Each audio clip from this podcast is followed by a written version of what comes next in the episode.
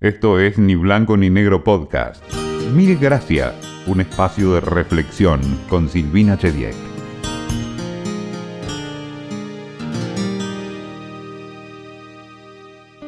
Siempre tuve más preguntas que respuestas. Sé que la duda tiene mala prensa, pero creo que puede ser un muy buen motor para preguntar a quienes saben. Tengo solo algunas certezas. Una de ellas es que el agradecimiento es una gran cosa. Por eso, mil gracias de antemano por escucharnos.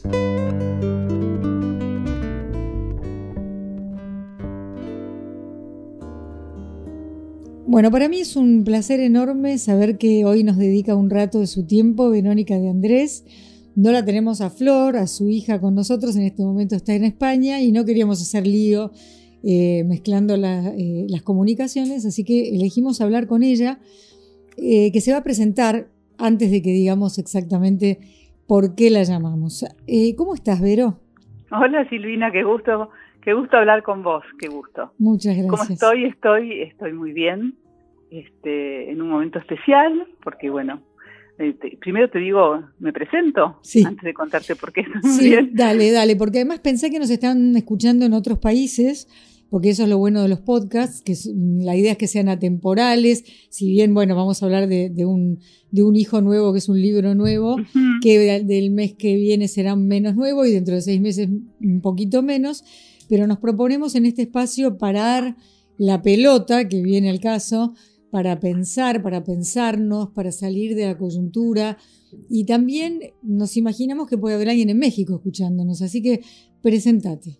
Bueno, bueno, me presento. Eh, soy Verónica de Andrés y para, para muchos soy eh, la autora o la creadora, junto con mi hija Florencia, de Confianza Total. Y digo Confianza Total porque es más que el título de un libro o título de cursos, es un concepto que nosotras hemos acuñado ya hace muchos años y que básicamente lo definimos como, descubrimos después de mucho andar, de, yo he trabajado en los cinco continentes con gente de las culturas más diversas que te puedas imaginar, desde Finlandia, Suecia, eh, África, Estados Unidos, bueno, lo que fui descubriendo a lo largo de los años como educadora, que me tocó viajar y capacitar a, a, gente en el mundo de educación y en el mundo empresarial, es que lo que hace que una persona progrese en la vida, vaya más rápido, se levante después de los fracasos, se pueda poner metas y pueda reformularlas. O sea, hay una fuerza interior que nosotros la llamamos confianza total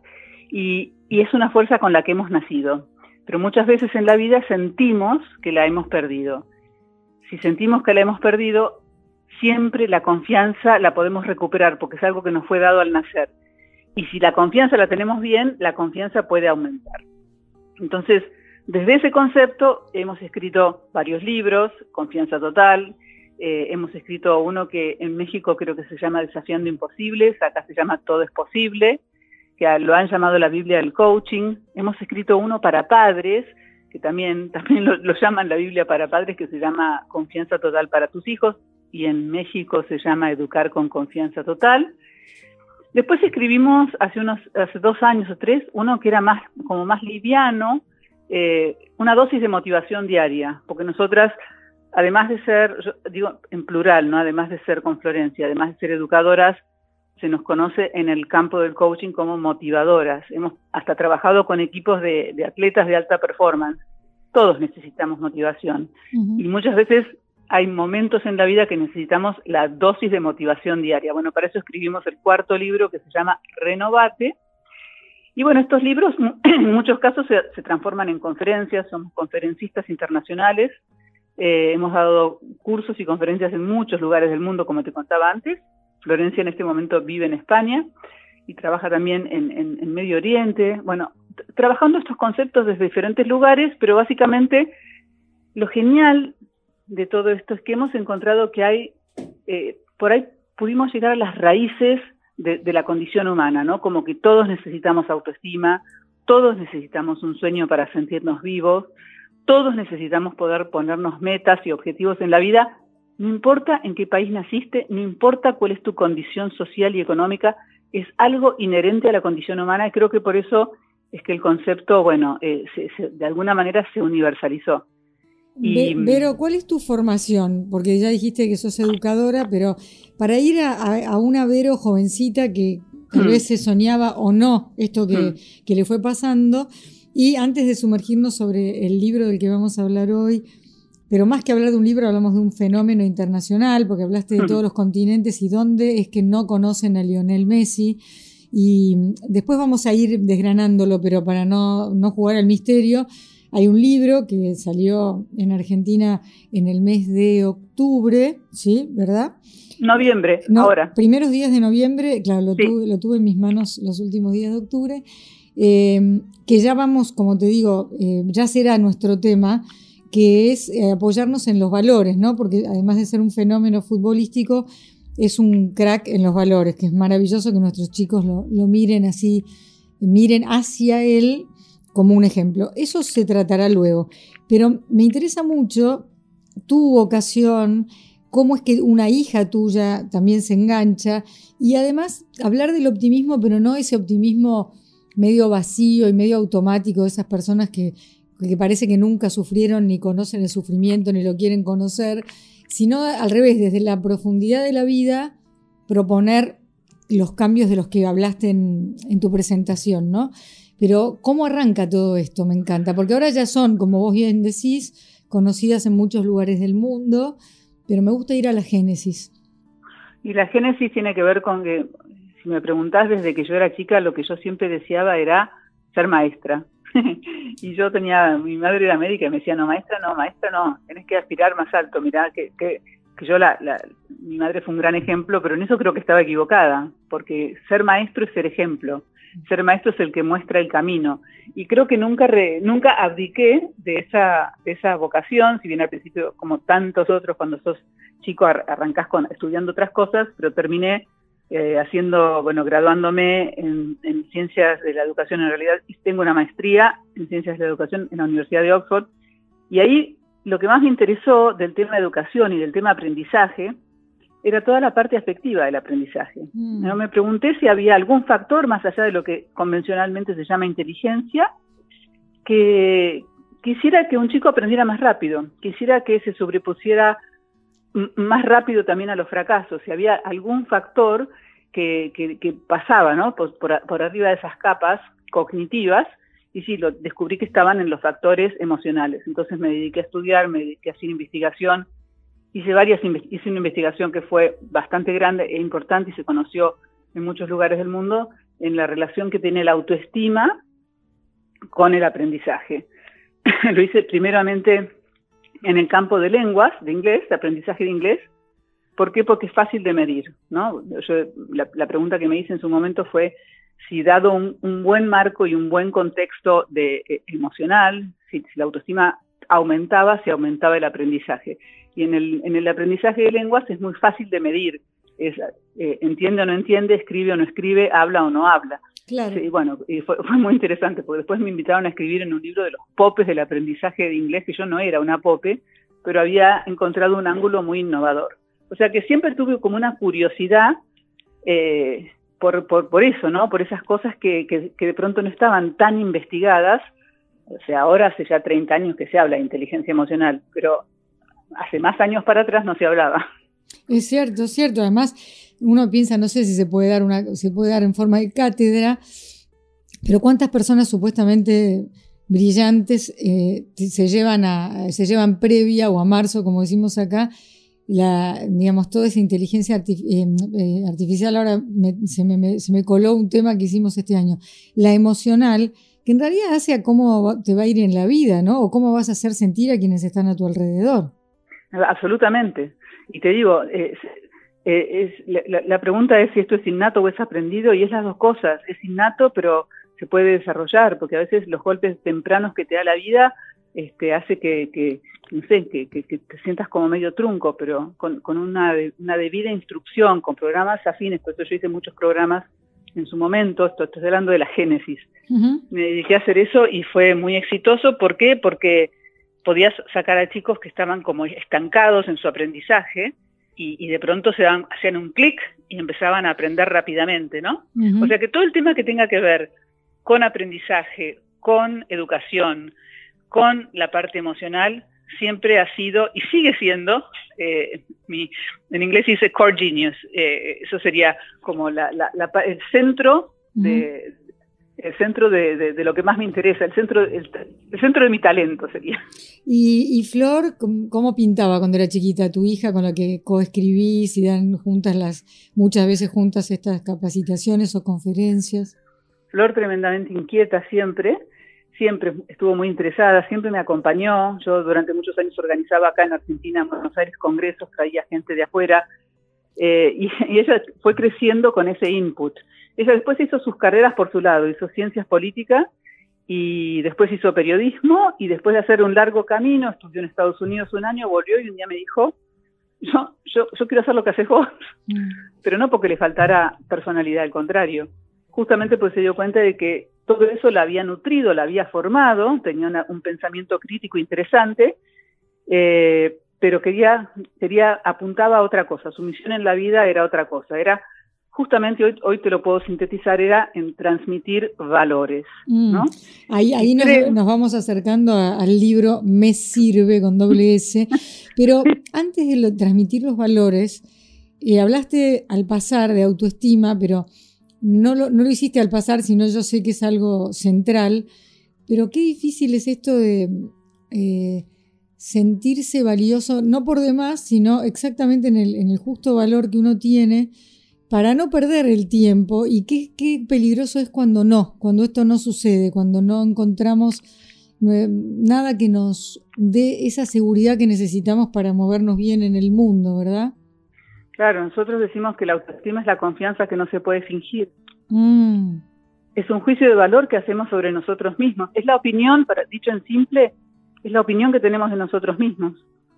¿Y de qué se nutre esa pero, pero de qué se nutre esa? Vamos a hablar de eh, seres en formación. Cómo, cómo, se forma? ¿Cómo se forma esa opinión de vos mismo? Claro. Y se forma mirando tres espejos. El primer espejo en el que un chico va a mirarse para ver qué imagen le devuelve es el espejo de los padres. Las cosas que de manera reiterada dicen los padres van formando la imagen que ese chico tiene de sí mismo. El segundo espejo donde van a mirarse es en el espejo de los educadores. Por eso yo, que he trabajado tantos años y en tantos lugares del mundo, despertando conciencias, yo le digo, ustedes no enseñan nada más que matemática, lengua, geografía, historia o inglés. Ustedes le están enseñando al chico la capacidad que él va a tener en el mundo de manifestarse, de ser, de alcanzar sus sueños. Bueno, viste, un gran trabajo el de los educadores. Si están bien posicionados, los empoderás, porque es el segundo espejo donde los chicos van a mirarse a ver quién soy. Entonces, mm. el comentario que le devuelve un maestro a un chico lo toca. Y el tercer espejo, ya cuando los chicos son más grandes, a nivel secundario, y bueno, son sus pares. Mm. Es decir, ahí lo que empieza a tallar sobre vos es la opinión de la, de la, gente que te rodea, de los chicos que te rodean, de los grupos. Por eso es tan importante, eh, bueno, que los grupos que los rodean eh, sean, sean grupos que, de aliento, nutritivos. Es tan importante formar a los chicos para que se alejen de las compañías tóxicas y los padres ahí tenemos un rol del que no podemos abdicar, no podemos abdicar, nunca, ni aunque estén en redes sociales ni nada. Nosotros tenemos un rol de formadores. Ahora, más allá de eso, y más allá de que hayamos recibido la peor opinión de nosotros mismos por, por nuestros padres, pues los padres, los padres muchas veces se equivocan, y no, es adrede, es, a veces se repiten errores, o, o, que nos hayan tocado, viste, algunos maestros de ese que nos, nos, nos dañaron y nos dijeron, vos para cantar jamás. Entonces mm. después a vos no te sale la voz. Vos mm. intentás cantar y tenés una imagen de vos mismo de desastre, entonces no mm. podés abrir la boca. O que te hayan tocado un grupo de amigos o de compañeros que hayan sido bastante tóxicos o negativos. Eh, la gran noticia que tengo para darles a todos, y esto es fundamentado en más de 30 años de investigación, es que de todas las opiniones que una persona recibe a lo largo de la vida, ya de adulto, la más importante es la tuya. Es decir, la que vos forjes de vos mismo. Mm. Entonces, nosotros le enseñamos a la gente a trabajar sobre esa opinión, a, ponerse metas, a ponerse objetivos. Les enseñamos a trabajar sobre su diálogo interior cuando las cosas no salen bien. Les enseñamos a tratarte como tratarías a tu mejor amigo cuando te pusiste una meta y no lo lograste. Es decir, hay un montón de herramientas para que vos trabajes para mejorar tu autoestima. Sin autoestima no hay sueños. Sin sueños no hay crecimiento, sin crecimiento no hay progreso. Además, eh, hay que cortar esa cadena. Si, si, creciste, como decía el doctor Arnaldo Raskowski en la década del 70, ¿no? Si un niño aprende, eh, crece criticado, aprende a condenar, decía en, un decálogo de Filium. Sí, me acuerdo, lo conocí, conozco a sus nietos eh, y siempre digo que habría que reflotar ese, ese decálogo que él tenía que era, era increíble, ¿no? Pero de esa no me olvido. Si un, si un Ese decálogo decía, los niños aprenden lo que viven. Exactamente así se llamaba. Si un niño es criticado, aprende a criticar. Sí, a condenar, era peor. Y a condenar. Si un niño mm. es amado, por contraposición, aprende a amar. Mm. ¿Entendés? Entonces, bueno, son, hay un montón de herramientas y la verdad es que toda nuestra historia, trayectoria, conferencias, cursos y demás, está destinada a darle a la gente eh, esas herramientas con las que pueden trabajar consigo mismos. Por eso tenemos cursos de autoestima online, por eso hacemos conferencias y demás. Pero en todo, en todo este tema de autoestima, de aprecio por uno mismo, de aprender a, ponerse metas y objetivos y demás, que, hay atrás de eso hay, ciencia. Entonces, atrás de eso están las neurociencias, con todas las investigaciones, de qué le pasa al cerebro cuando, por ejemplo, te pones un objetivo, se ilumina un lado del cerebro. O sea, hay mucha, mucha data interesante que, que refrenda estas cosas que a lo mejor muchos las sabían hacer de manera intuitiva. Ahora lo, podés refrendar con datos y la gente la verdad es que se apasiona porque empieza a ver los cambios. Mm. Y todo lo que atraviesa todo esto que yo te estoy contando, todo lo si tuviéramos que hacer un, un eje transversal que une todo lo que, lo que, lo que hemos hecho, ya sea en el campo del deporte, en el campo de los empresarios, en el campo de la educación, es la idea de todo eso está muy bien si está fundamentado en valores. Mm, exacto. Antes de zambullirnos en los valores, eh, es fundamental no compararse, ¿verdad? Absolutamente fundamental. Mira, nosotros decimos que hay, eh, si hay algo que es como ácido que corroe la, confianza, es la mm. comparación, ¿no? Y que compararse con el otro no tiene sentido, porque somos únicos y repetibles. Y cuando, cuando una persona aprende eso, que no hay dos igual a mí, ¿por qué? ¿Por qué? Porque mi huella digital es única, es mía. No hay dos huellas digitales iguales en el mundo. Como no hay otro igual a mí, siempre voy a ser mejor que algunos en algo, peor que otros en otro algo, pero el blend, la combinación eh, que, que, que, tengo yo, ¿no? Que tiene que ver con mi formación, con mi historia, con mi input, con mis elecciones, con mis decisiones, con lo que me rodea. Esa combinación que soy yo no se puede repetir. Y entonces es genial, porque entonces dejo de compararme y pierdo tiempo comparándome con el otro y empiezo a usar esa energía y ese tiempo para mejorarme a mí misma. Sí, además puedo pensar en el mejor de los casos, si estoy bastante más evolucionada, que aquello que yo no tengo y el otro sí tiene, si hacemos equipo, nos puede servir a los dos, porque algo tendré yo. Absolutamente. Aprendes a trabajar en equipo. Eh, eh, qué genial que te completás con el otro, que lo que hagas en equipo eh, va a ser bastante mejor que lo que vos puedas hacer solo, ¿no? Y que vos tenés algunos talentos que son espectaculares y descubrir esos talentos. Y mira, una persona triunfa cuando, cuando conoce sus fortalezas y se apoya en sus fortalezas y usa sus fortalezas porque las, fortalezas, las cosas que naturalmente te salen bien, esos son tus talentos. Pasa que los sistemas educativos nos llevan a pensar que no tenemos talentos, nos llevan a pensar en lo que hacemos mal, en lo que falta. Si vos te entregabas una, un, trabajo escrito, ¿qué te señalaban? Las cosas que estaban bien, ¿no? En rojo. Rojo. ¿No? En rojo, para que no te olvides. Y lo que estaba señalado, que era? Lo que estaba mal. Claro, sí, sí, lo bueno no. Entonces después la gente se pregunta por qué a los chicos no les gusta escribir. Porque vienen las represalias. Bueno, dijiste a veces la palabra. Hacer un trabajito interesante de, viste, reflotar eh, eh, o, meterse para adentro y empezar a ver quién soy, dejar de tener ciertas cosas tóxicas como compararnos. Dijiste, hay otra que también es muy tóxica que es criticarnos despiadadamente. Una cosa es eh, que yo quiera mejorar, que tome el feedback de, lo que, de lo que estoy haciendo, el feedback propio, que me pregunte cómo lo mejoro, pero otra cosa es tratarme mal, es ser mi crítica constante. Bueno, eso también, compararnos, criticarnos, pero hablando en las bases de la autoestima y de la confianza. De las personas tóxicas, yo pensaba que hay líderes que son muy negativos Y después están los líderes archipositivos y eso nos lleva a Lionel Messi, que es eh, un hombre excepcional, ¿no? Está claro que por suerte es tan, tan buen, por ejemplo, en el fútbol, tan, tan, tan bueno que difícil compararse, ¿no? Lo dejas así como un elegido, pero que no, que ha trabajado su don, que ha tenido problemas desde chiquito, que ha tenido también algún fracaso que otro, que le hemos pedido de todo y que recién ahora uno lo ve completamente relajado, creemos por lo menos que lo está. Pero ¿por qué y cuándo deciden hacer algo basado en, Messi, que se llama así, Verónica de Andrés, Florencia Andrés, me sirve con doble S, 10 valores de oro para los chicos?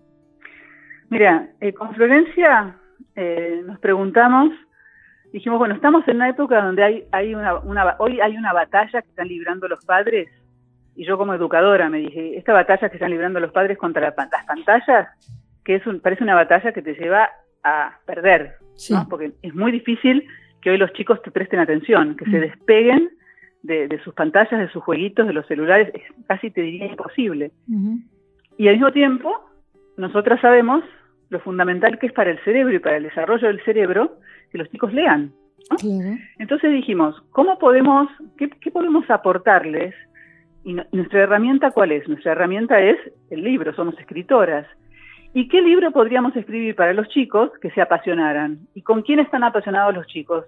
Con Leo Messi. ¿Y qué tiene Leo Messi de particular? Y Leo Messi, como yo, si yo tengo que hablar frente a una audiencia de chicos o de adolescentes, te diría, Leo Messi es todo lo que está bien. ¿Viste como dicen los chicos? Sí. Todo lo que está bien. ¿Por qué? Porque su vida se basa en valores. Valores que nosotras fuimos como extrayendo, eh, hace un año que estoy estudiando su vida, y, en realidad... ¿Él lo, sabe, él, lo sabe? No lo sé. Mm. no lo sé. Tal vez, tal vez se empiece a enterar, porque al salir el libro y al empezar a estar en algunas, en algunos medios, tal vez se entere, ojalá se entere. Porque, porque lo, lo, a ver, no lo ponemos en el pedestal de un dios, sino que lo ponemos justamente en el pedestal de un ser humano que atravesó mil dificultades y que usó valores para superar obstáculos y alcanzar sus sueños.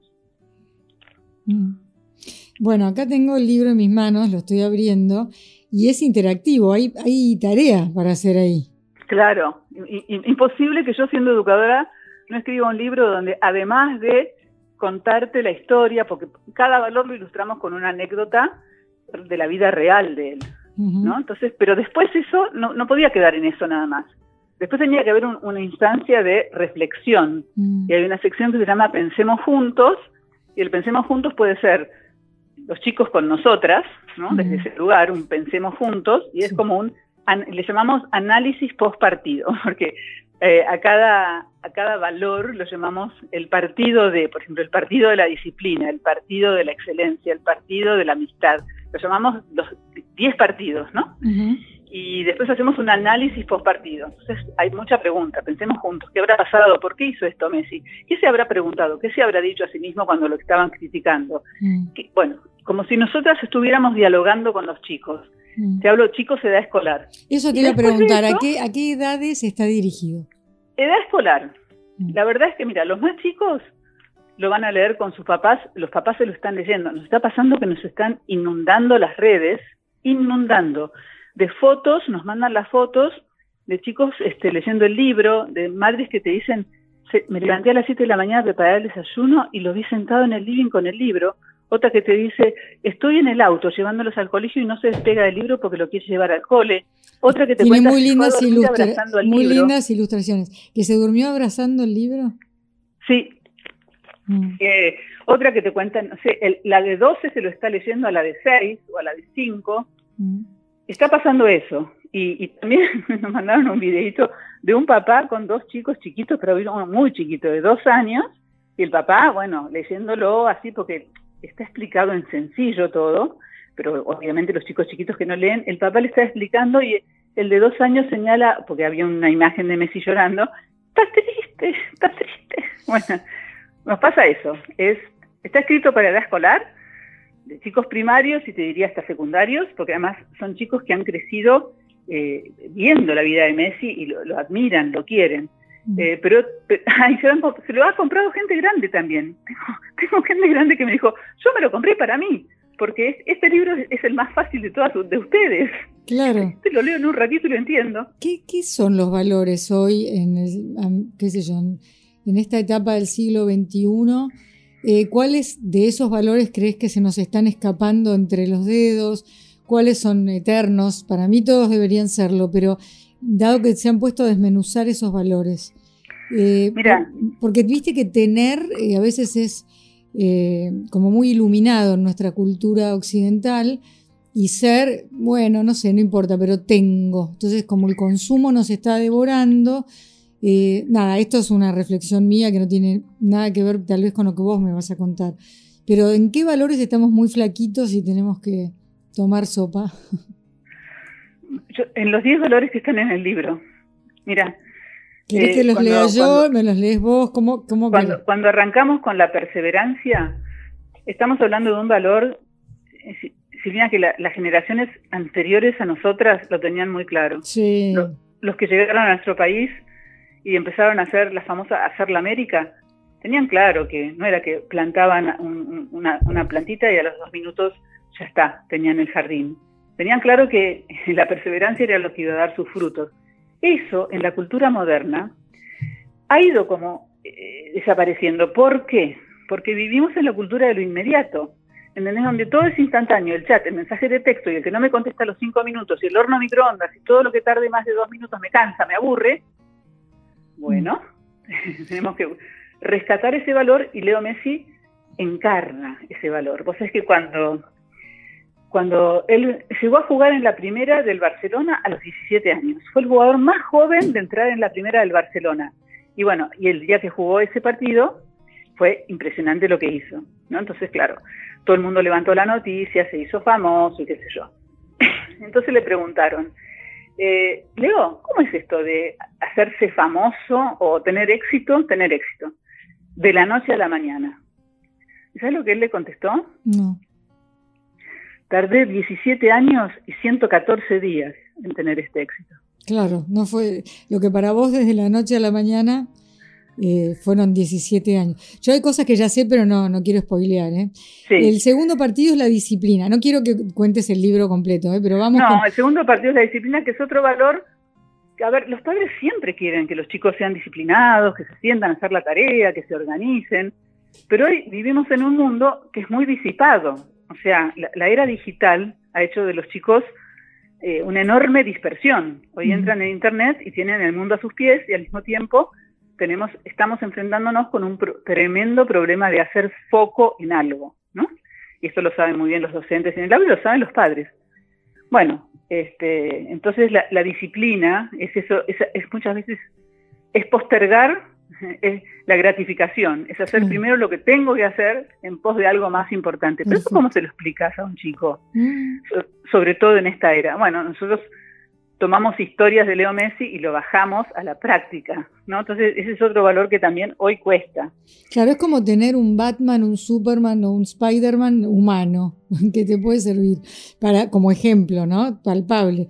Después la confianza en uno mismo creo que es un tema del que hemos hablado un rato, pero si querés agregar algo en el de la confianza en uno mismo, cuando encaramos ese partido, digamos, decidimos justamente no encararlo desde los éxitos que todos conocemos, los ocho balones de oro, de la Copa América, el Campeonato del Mundo, eh, sino desde, al contrario, desde cómo se mantuvo firme cuando, cuando le fue mal. Mm. O sea, como, cómo, es ahí donde se ve si tenés confianza o no tenés confianza. Por eso decimos, la confianza es lo que tenemos o no tenemos cuando las cosas salen mal, cuando perdí el partido, cuando los resultados no aparecen. ¿Sabes cuántos años tardó Leo Messi en que le apareciera el resultado que él más perseguía en su vida desde que era chiquito? No. 36 años porque está hacia el final de su carrera, después de, haber, de no haberlo logrado en cuatro mundiales, que recién en el quinto y último lo logra. Y algo se destraba en esa Copa América, me parece, ¿no? Además él... Algo se destraba ahí, pero atención, que cuando empieza Qatar, empiezan perdiendo contra Arabia Saudita. Sí. Y a todo el mundo se le fue la confianza a los pies. Menos a él. Menos a él.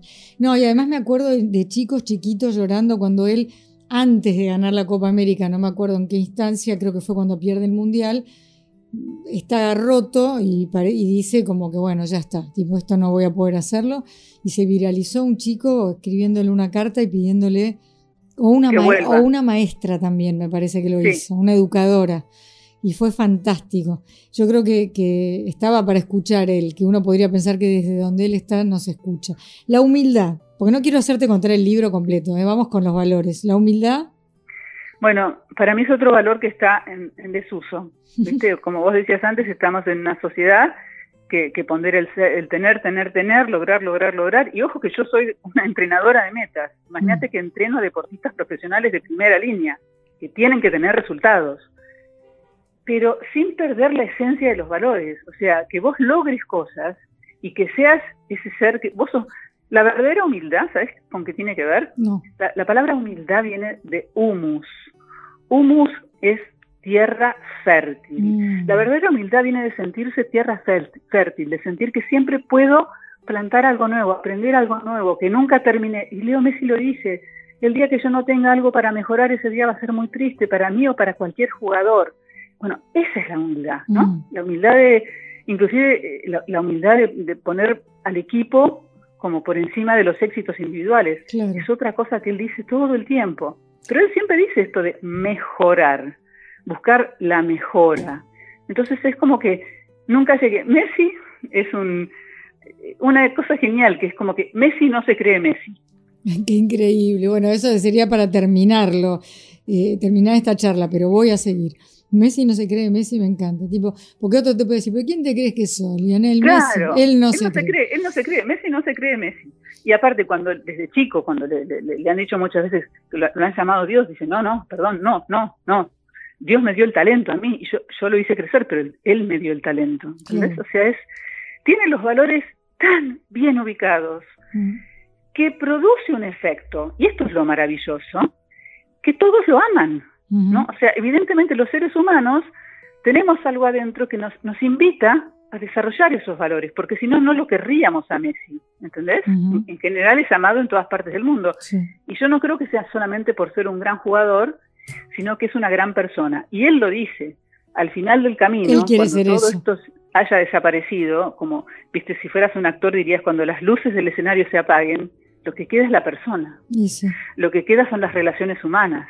Y él dice, lo, más importante, y, tiene el orden de prioridades clarísimo, es la familia. Mm. Por eso tiene también uno de los valores que tratamos en el libro es la familia. La empatía, bueno, es, es algo que poder, poderse, en el caso de él serían los botines del otro, en otro caso en los, en los zapatos de otra persona y tratar de imaginarnos su padecimiento o lo que fuere que está viviendo, ¿no? Poner, salirte de vos.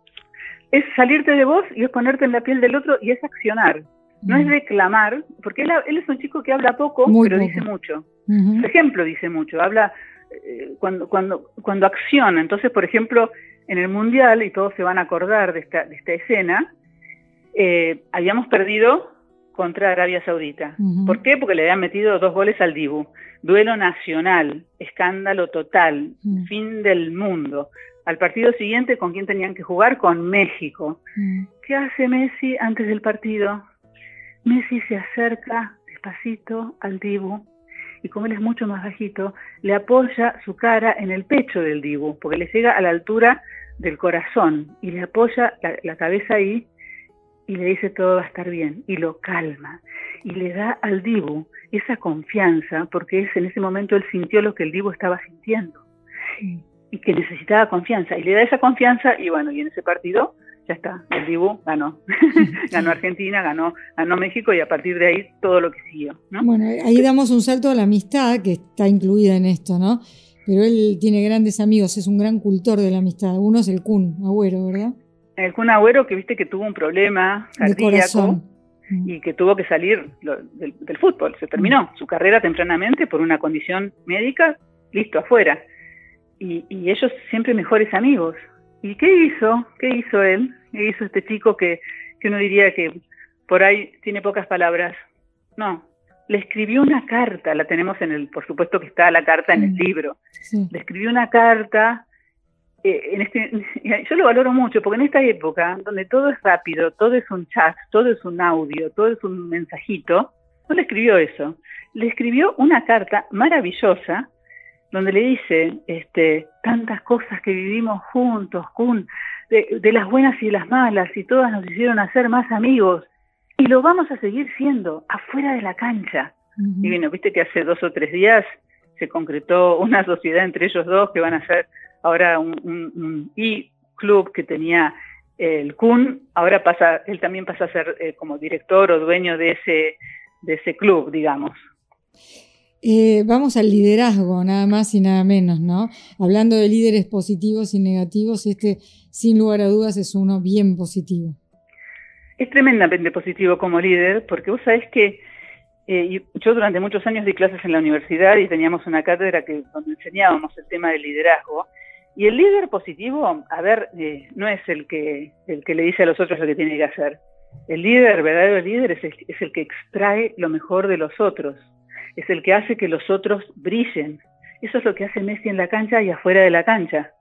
El líder, además, es el que sabe que el triunfo del equipo, que el triunfo depende del equipo. Mm. ¿Entendés? No, no, no es el que el, yo soy el mejor, acá estoy yo y yo les voy a decir lo que tienen que hacer.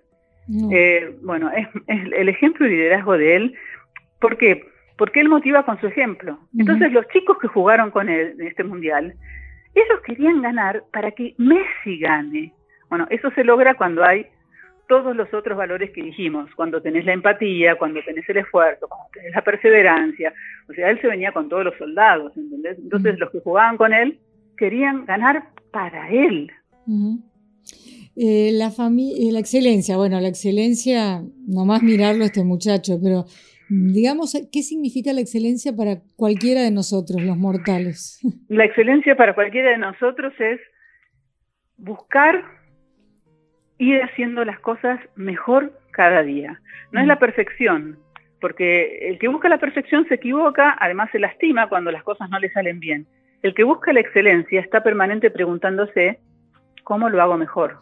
Es decir, cuando me equivoco, ¿qué aprendí? Si yo te entiendo bien, la idea es ser nuestra mejor versión, ni compararnos con otros, ser, mejor que de lo que fui ayer, pero si hoy me equivoco, saber que mañana puedo enmendar eso, mejorar y como decís vos, sobre ese error aprender algo. Eso es excelencia, porque si no la palabra suena como lejana, ¿no? No, no, excelentes podemos ser todos en esta búsqueda constante de mejorar y de, hacer cosas muy concretas. Me equivoqué, las cosas salieron mal y acto seguido digo, ¿qué aprendí? Mm, ¿Entendés? Y es empezar a mirar a los errores. Nosotros le decimos, este, ¿te equivocaste? Viejo, tropezaste hacia adelante. Mm. Tropezaste hacia adelante. Eh, a ver, pero para que eso sea un hacia adelante, tenés que detenerte y preguntarte ¿Qué aprendí? ¿Cómo, cómo, lo, ¿Cómo lo hago mejor la próxima vez? ¿Cómo lo hago de una manera distinta? Esto se lo enseñamos a los deportistas profesionales. Él lo tiene, yo te diría que no sé si es innato, porque hay un forjador de esta actitud de él. No, no debe ser el único, pero el que nosotros descubrimos como uno de los principales es, su papá. Mm. Porque vos sabés que su papá dicen que nunca le dijo que era un genio. Eso es algo, eso que me encantó de lo que decís en una parte del libro, lo que ustedes dicen, es que sí, tenés que trabajar sobre lo que hicieron bien, no estar todo el tiempo marcaron lo que, marcando lo que hacen mal, pero no tampoco diciéndole sos un genio. ¿Y eso por no, qué? No, sos un genio no. ¿Sabes que Por empezar, el lugar de los genios es un lugar muy solitario. Mm. Hay muy pocos genios en el mundo. Entonces me quedo muy sola cuando me dicen, eh, inclusive, por ejemplo, a nosotras, ahora con el libro y con lo que está pasando y la repercusión y qué sé yo, mucha gente con, mucho amor te dice, ustedes son unas genias. Y yo les digo, diga, díganme que lo que hicimos es una genialidad. Que no es lo mismo, que no es lo que mismo. no es lo mismo. Lo mismo cuando vas a decirle a alguien, qué tonto sos, no, acabas de hacer una tontería. Exactamente, es, una gran diferencia, ¿no? Antes de ir, para, la familia no la vamos a tocar ahora porque ya la tocamos. Se nota que ama a sus padres, se nota que ama a su mujer, que sus tres chiquitos están creciendo eh, dentro de lo que se puede en ese ambiente, aparentemente como chicos normales y sanos. Eh, queda la última que me la dejo para el final, pero no quiero dejarte ir eh, sin preguntarte algo que desde que hablaste de las redes también al pasar, porque no, no, no hablamos específicamente de eso, ¿cómo pueden nuestros hijos, nuestros nietos, nuestros sobrinitos, nuestros ahijados generar anticuerpos para las enormes agresiones que pueden llegar a encontrar en las redes, porque ya no estamos contentos con el, no alcanza con el bullying en clase o en el recreo, si te va a ir mal eh, de respecto del bullying puede estar multiplicado por mucho y tu foto puede ser viralizada y bueno, puede ser muy, muy duro crecer hoy. ¿Cómo, cómo se generan anticuerpos contra eso? Bueno, yo, yo te diría que lean el capítulo de la confianza en uno mismo, ¿no? O sea, eh, ¿por qué? Porque él, tuvo que desarrollar esos anticuerpos contra el bullying que le hicieron. A él le dijeron, le, dijeron pecho frío, que, que, no quería ganar para Argentina, cuando toda la vida dijo, mi sueño es ganar para Argentina, toda la vida lo dijo. ¿Cómo, cómo, hizo, cómo hizo para no caerse con todo eso? ¿Le, ¿Le, habrán molestado esos comentarios? Pero sin duda. ¿Le habrán dolido? Pero, pero sin duda. Pero lo que él hizo y lo que puede empezar a transmitirse como un valor en familia, con los chicos, esto merece hablar en familia, ¿no? Hablar. Es como que lo, lo más importante es lo que vos te digas a vos mismo. Es como, yo te voy a hablar del diálogo interior. Obviamente en el libro lo presento de otra manera, lo digo con otras palabras, pero ¿y vos qué te decís a vos mismo? ¿no?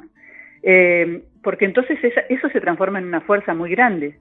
Eso es lo que te va a ir modelando, eso es lo que te va eh, a ir eh, como, como haciendo, no oídos sordos, pero que hagas, hagas, pongas los ojos en algo más importante que la crítica o la burla, ¿no? En, tu meta, en tu sueño, pero sobre todas las cosas, lo que vos te digas a vos mismo.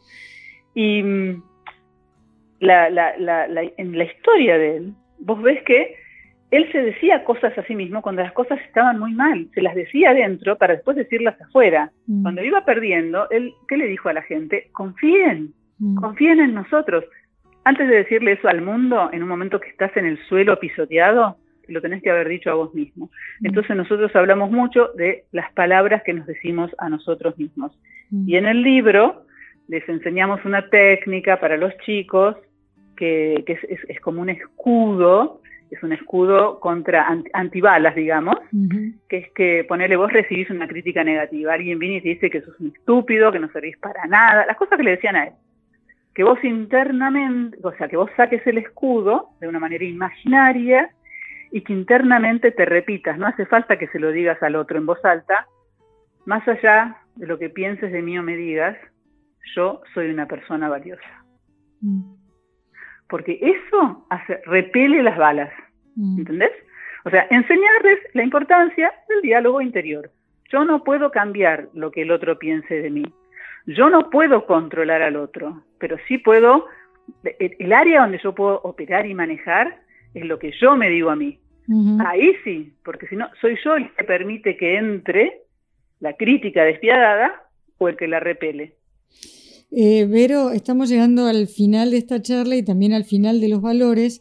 Y me viene súper bien, no me cuentes cómo es la gratitud en el mundo Messi, pero sí eh, quiero saber, como les pregunto a todas las personas que entrevistamos, ¿a qué o a quién le dirías mil gracias? Ah, muchas.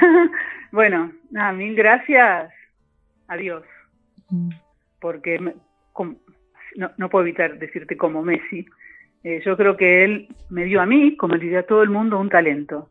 En el caso, el talento que me dio a mí es la sensibilidad para, a cada momento de mi vida, es como empezar a, darme cuenta de lo que el otro siente o necesita, es, empatía, y me dio el don de escribir.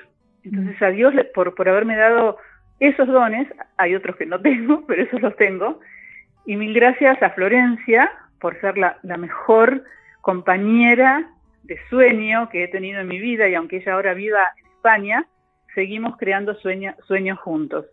Y a, toda mi familia, porque, porque ellos siempre han apoyado estos sueños, siempre, en cada paso, eh, su manera de amar, de, decirme, creo en vos, creo en vos, creo en vos, eh, ha sido lo que me ha sostenido a lo largo de la vida. Verónica y Andrés, eh, para Florencia Andrés, que nos estará escuchando en España, un beso grande y a vos Muchísimas gracias por tu tiempo. Gracias a vos, ¿eh? mil gracias a vos. Y mil gracias por el libro, que acá lo tengo y me están tironeando. Un abrazo enorme. Otro enorme para vos. Esto fue Ni Blanco ni Negro Podcast.